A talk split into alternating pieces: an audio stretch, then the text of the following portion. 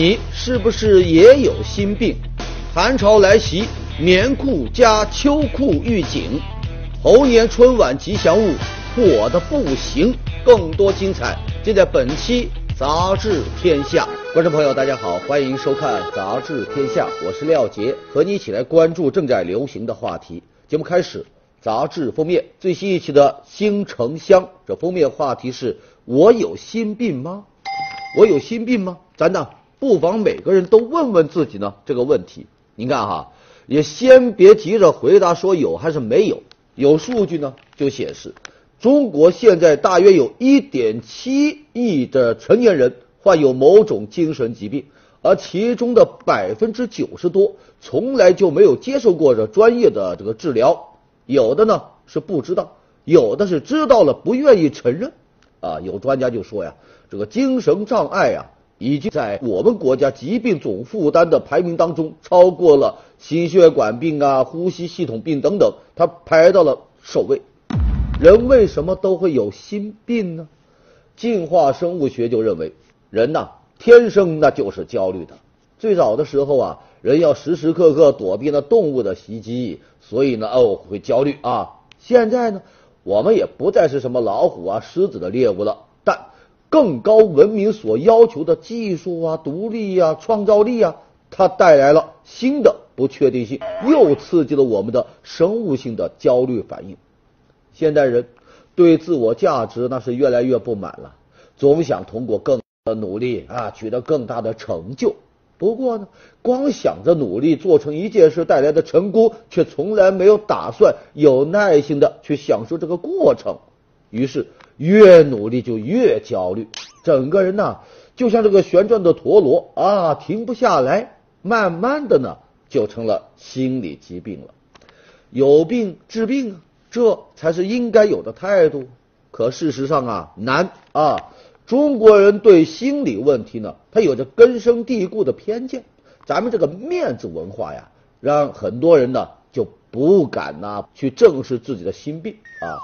还有一个专用的词语呢，叫微笑型精神疾病患者 啊，啥意思呢？就是天天面带微笑，若无其事啊，对着别人开朗啊，热情啊，可自个的内心深处啊，却常常感到压抑、焦虑、烦躁，每天哟，就像戴着一个微笑面具一样，人前阳光，人后悲凉，把内心给封闭起来了，而这呢？比普通的心理问题啊，那危害恐怕要更大。如果把压力潜伏起来，忽略到情绪的发泄，等到这压力大大到无法承受了，那就会一次性的爆发。从这个角度来说呀，这心病患者如果能坦诚的说一句“哎，我有病”，那还真是一大进步了。说到这呢，也许有人就要说呀：“好吧，我有病。”哎，且慢啊。咱也不能够太急的就对号入座。所谓的这个这个心理疾病啊，那也是有一个轻重缓急的。你不能因为有那么几天心情不爽、不阳光，就说自己患上了抑郁症啊；也不能因为昨天晚上没睡着，就说自己严重失眠。有的时候啊，你越是想我有病，我有病，我有病，那本来是一点事都没有，哎，可能真就有病了。所以啊，不要。乱给自己扣帽子，太当回事不行，太不当回事也不行啊！你像现在呀，有很多对精神疾病的这个解构调侃，心理问题在某些人的眼里呢，那就成了时尚病啊、富贵病啊、矫情病啊，总觉得有这种心病，那是因为不够累、不够忙，还想的太多了。有的甚至呢，不耐烦用。你有病吧？用这样的语言暴力来刺激对方，这就更让患者啊感觉到被忽视冷落，那心病呢也就越来越重了。杂志呢就建议啊，对于这些有心理疾病的人呢，咱最好的方式呢，那就是陪伴。你告诉他啊，你对我很重要，让我来帮助你，给他们希望，让他们感受到被爱。那如果自己有心病，那该怎么办呢？其实啊，这大部分的心理疾病啊，都跟人际关系啊有关系。如今的社交网络又把很多问题给放大了。有的时候啊，你自己发一个什么朋友圈，没人点赞，也没有人评论，哦，就会觉得被世界给抛弃了。有的时候呢，你看到别人晒这个呀，晒那个呀，自己啥都没晒呀，就觉得哦，我比别人差了一大截，就会有很深的挫败感啊。这时间久了，负面情绪呢就越来越重，就有可能慢慢发展成这个这个心病。其实啊，那是因为什么呢？我们大多数人都没有找到合适的坐标。只要自己认可自己的存在，就不用苦苦等待别人的承认和反馈。只要发现自己比之前有所进步，也就不需要苦苦纠缠和谁谁谁的差距。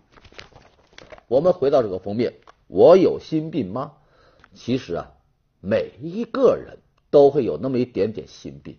只有内在力量强大了，这心理才会更健康。有一句话是这么说的啊：心病还需心药医啊，跟世界和解，跟自己和解，这就是最好的心药。好，接下来咱们聊一聊进击的寒潮啊。最近这段时间，很多人的微博呀、朋友圈呢，都被两种状态给刷屏了。一个呢就是下雪了，另一个呢就是我好冷。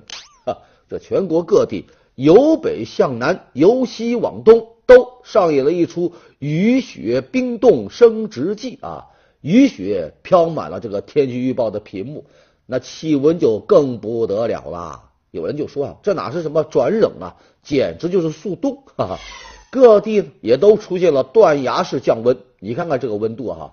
东北地区是普遍的，那都是零下好几十度。那南方多省呢，更是狠狠的刷了一回下限，直接在平常的温度前边呢，哼，添了一个负号。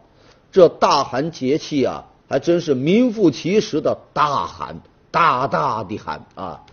其实，在此之前，曾经有专家就定论说，今年这个冬天呢，肯定是一个暖冬。这一回，天降这个速冻。那还真是给这专家啊啪啪的打了脸呐！但同时呢，有人就想问呢，这超强的冷空气咋就这样上天了呢？说来就来呀，难不成是开了挂呀？哎，你还别说啊，人家还真就开了挂啊！谁帮了他呀？北极，咱们都知道啊，往年这个时候北极那都是特别冷的，可偏偏呢，这个月初。北极中心被一股暖湿气流给占据了，气温呢比往年它升高了三十多度啊！这冷空气啊就通通被挤出了这个极地，被迫呢挥师南下，就来了这么一出惊天动地的大寒潮。不过寒潮虽猛，却也不是没有一点点防备。你看，早在上个星期啊，中央气象台就发布了一个寒潮蓝色预警。说这一次的降温呢，将会是几十年一遇的寒冷啊！就提醒大家伙呀，千万要注意这个防雪灾、防冻害。中国天气网呢，那更是别出心裁啊！根据之前这个天气预警呢，就制作了一个棉裤预警地图啊！您没有听错，就是那个啊，你妈死活要你穿，你却打死不愿穿的这个棉裤。在这么一张地图上，咱们就可以看到啊，各地呢因温度的不同，分别被划进到四个大区。而零度以上的啊，云南、广西、广东被划到了秋裤区。啊，上辈子啊，那都是折翼的天使啊。那再往北呢，一直到秦岭淮河县，那就是棉裤区了。秋裤对这些地方来说太美丽动人喽，得把腿再穿肿一点啊。这妈妈才放心啊！那继续再往北，那就到了棉裤加秋裤区，要靠这两大护腿将军来强强联手，才保得住你在寒冬腊月膝盖不中的一箭。而到了最东北那一块，什么黑龙江、内蒙古、吉林，你想要保暖呐，没那么简单，那得有多复杂呢？啊就像这个区的名字一样，叫有多少棉裤、多少秋裤都穿上区。具体怎么操作，你懂的啊。这天气转冷，这社交网络可就热火起来喽。你像之前寒潮还没来呢，各种群呐、朋友圈呐，就开始疯传一个韩朝备战指南，教人们要囤水、囤菜、囤蜡烛。您瞧瞧，那几天的菜市场啊，都快变成战场了哈！这个寒潮来了，雪下了，晒图大军呢又倾巢出动。你看啊，有晒雪景的，有晒自家阳台、别人家阳台全成阳台的，只要是带白顶的，通通晒个遍。也有晒这个雪人的，基本啊都是一个晒过一个的丑啊。这边呢，大家玩的是不亦乐乎啊，一些不好的东西也就混进来了。某些所谓的寒潮健康指南，经这个医生鉴定啊，那是纯属谣言。你比如这个啊，说这个寒潮急救贴士啊，看着好像还还蛮专业的啊。如果你真按照这个方子去做呀，只怕是雪上加霜啊，出大事儿啊！寒潮来袭，可得擦亮双眼，千万别给那雪给蒙住了啊！寒潮虽然凶猛，咱呢？也不用太过担心啊，吃饱一点，穿暖和一点，哪怕冷的不止一点点，健康也能多一点。好，接下来进入到板块，杂志标题，最新一期的《南都周刊》文章标题：猴年春晚吉祥物丑的亲戚啊。这 说到可爱啊，那充满灵气的猴子呢？大家一般都会啊想到这种啊无辜眼神萌萌的，或者是这一种目光如炬，这个霸气侧漏，或者是这一种红脸湿身，惬意无比。但是这个这个前不久啊，二零一六年猴年春晚吉祥物这么公布啊，一只叫康康的猴啊，那是瞬间刷新了人们的认知啊。我们来看这图片，身体。是由各种圆形和柱形给它拼凑而成，颜色呢，那是选了这个简单的红、黄、绿啊，毫无这个材质感，啊，更别说猴子的机灵劲了，往那一杵啊，分分钟红绿灯的即视感。那有人就说呀，看着这个康康脸蛋上的这个三原色呀，忍不住又想啊，这是坏了的猕猴桃呢，还是混血的奇异果呢？那更有人就调侃说：“那猴脸，整个一中国股市啊，涨红的少，跌绿的多啊，把人的脸呢都气撒黄了。”康康，你是猴子派来的逗你玩的吧？啊，哎，据介绍啊，这康康的原型出自大师韩美林老师之手。这韩老师呢，曾经设计过奥运福娃，他笔下这个康康啊，是这样的啊，水墨画的风格。那猴头周围呢是晕染的一部分啊，惟妙惟肖的表现出小猴子的毫毛，那个顽皮呀、淘气啊是跃然纸上。这么一对比，我们就有理由相信，这个建模大哥啊是拿着五毛钱的特效，直接把人家韩老师作品当中的猴子给抠了出来，随便烤了一点颜色上去就算完事了。难怪，连设计师都看不下去了。韩老师说了。我只是设计了猴头的正面图，别的没有参与。这三 D 设计方案从来也没看到过。咱吐槽归吐槽，但这个康康人家火的这个速度啊，那也跟猴子似的啊，窜上天了。没几天功夫啊，朋友圈已经出现了各种康康表情包。万能某宝上啊，那各种衍生品也出炉了。什么水杯、抱枕、文化衫都有的卖呀？瞧见没有？这叫猴子康康，猴赛雷呀！好，接下来进入板块杂志图片。美国一名男子可以不泄任何的外力，在头上呢同时吸住八个瓶子，那创下了吉尼斯的世界纪录。这头功简直是行走的吸盘。韩国一家餐馆推出了一款特殊的面啊，棉花糖炸酱面。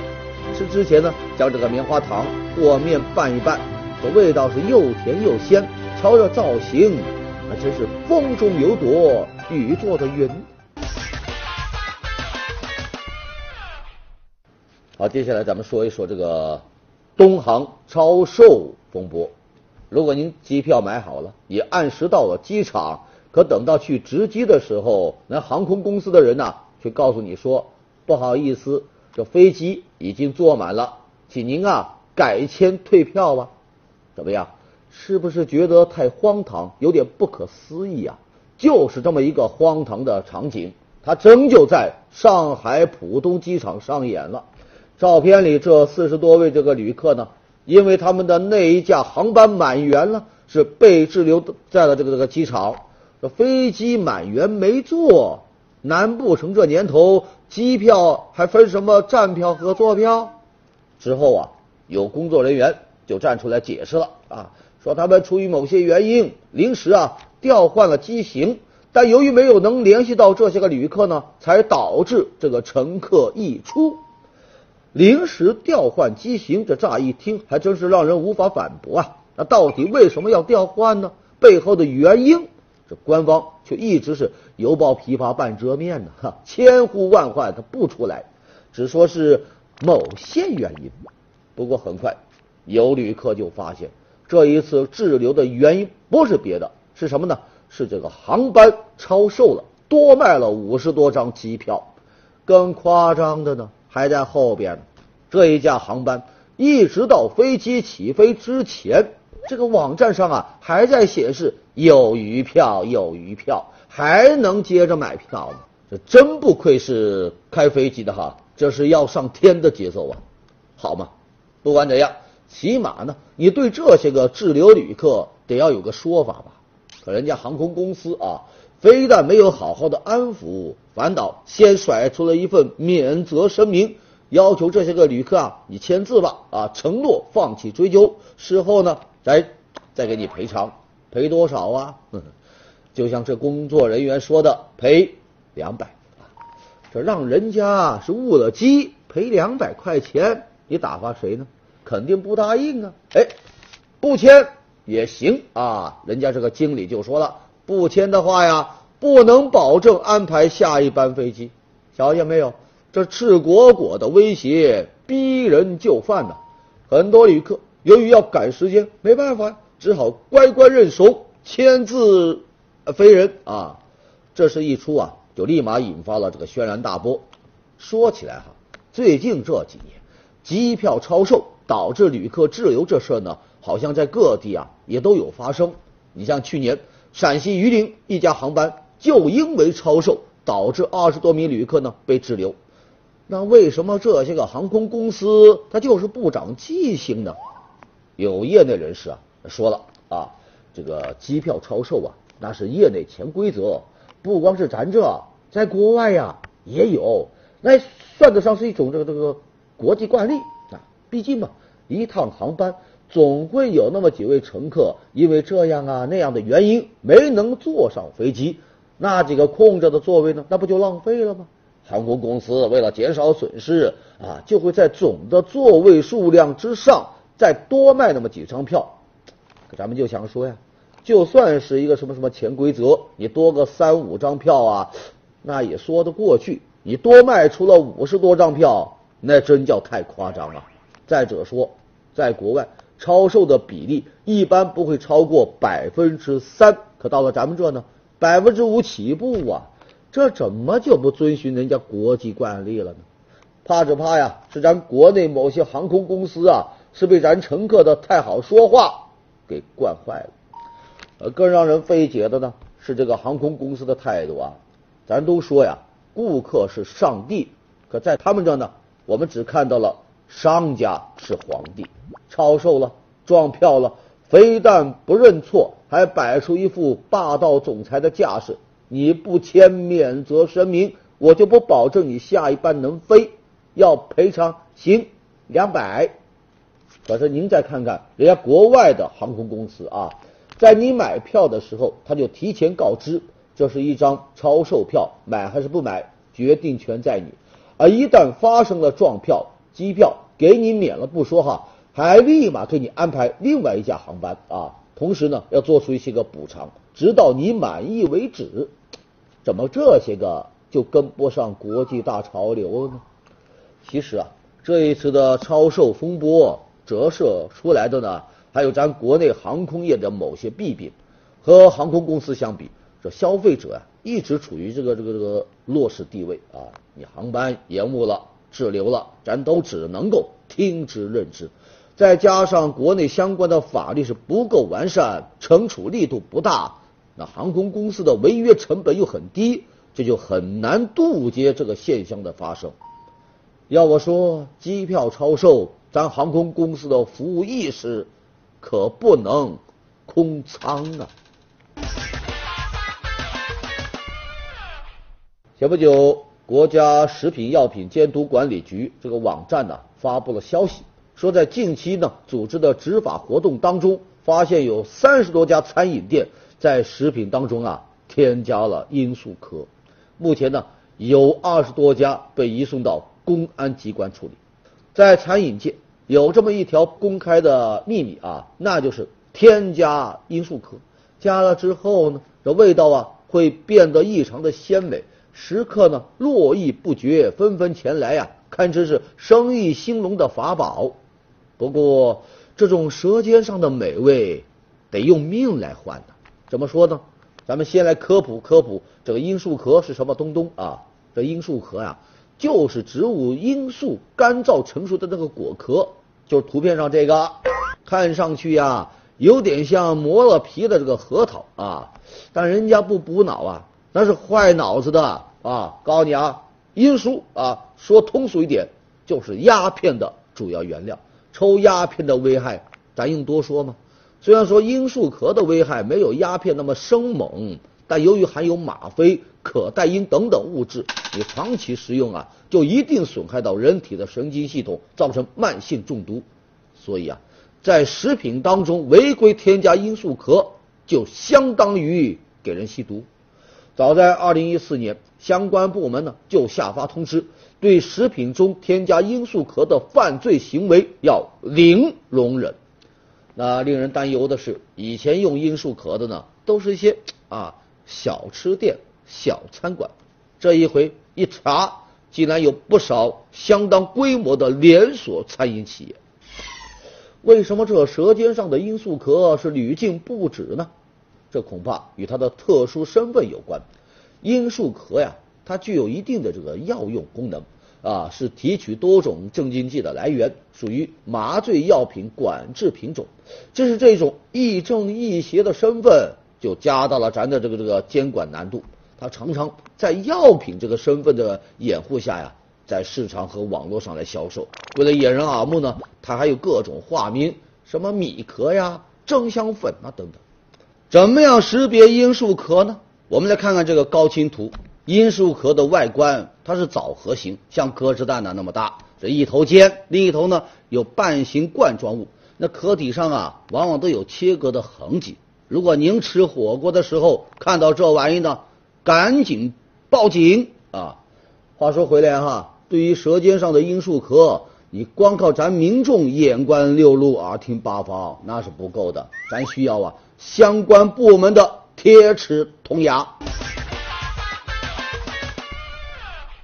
好，来看最新一期的《南都周刊》文章标题：无法完成的危险地图。这里说到的这个危险地图啊，指的是危险化学品的分布图。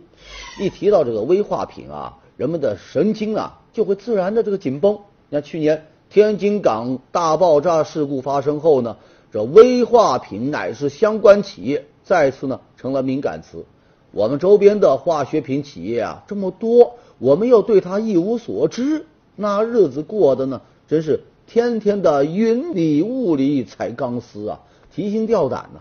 谁也不知道啊，摧毁咱生活的那一声爆炸哪一刻会来到。可是，如果我们对这些个危化品知道的一清二楚，那情况可就不一样了。试想一下，如果我们知道哪些个工厂有危险化学品，危险到了什么程度，总量有多少，都放在什么地方，那心里有底呀，也会事先进行一些安全防范呢。危化品它就不会成为一个炸弹了。你看前不久，上海一家环保组织就对三十一个省市呢进行了调研，看各地这个危化品企业的信息公开的情况，结果呀不尽如人意。只有百分之一十九的地方安监局呢主动公开了企业的相关信息，那有的地方啊它只给你公开一部分，还有很多地方是一点信息都不公开。危化品要不要公开呢？根据《危险化学品安全管理条例》，安全生产监督部门呢，应该定期向社会来公布企业的相关情况，接受社会的监督。安监部门掌握着危化品企业的相关信息，你就有义务进行公开。可现实啊，往往是这样的啊，现在的这个这个信息公开啊，它太不系统了。有的呢是数据量太少，没什么现实意义；有的呢是公开的内容啊，它不够具体，连企业的地址都不说啊。有数据统计，二零一五年这一年里啊，就发生了五十起危化品爆炸事故，其中最严重的当然就是天津港爆炸，造成了一百六十多人遇难呢。除了人员伤亡。那事故呢，还可能引发危化品泄漏、环境污染等次生灾害。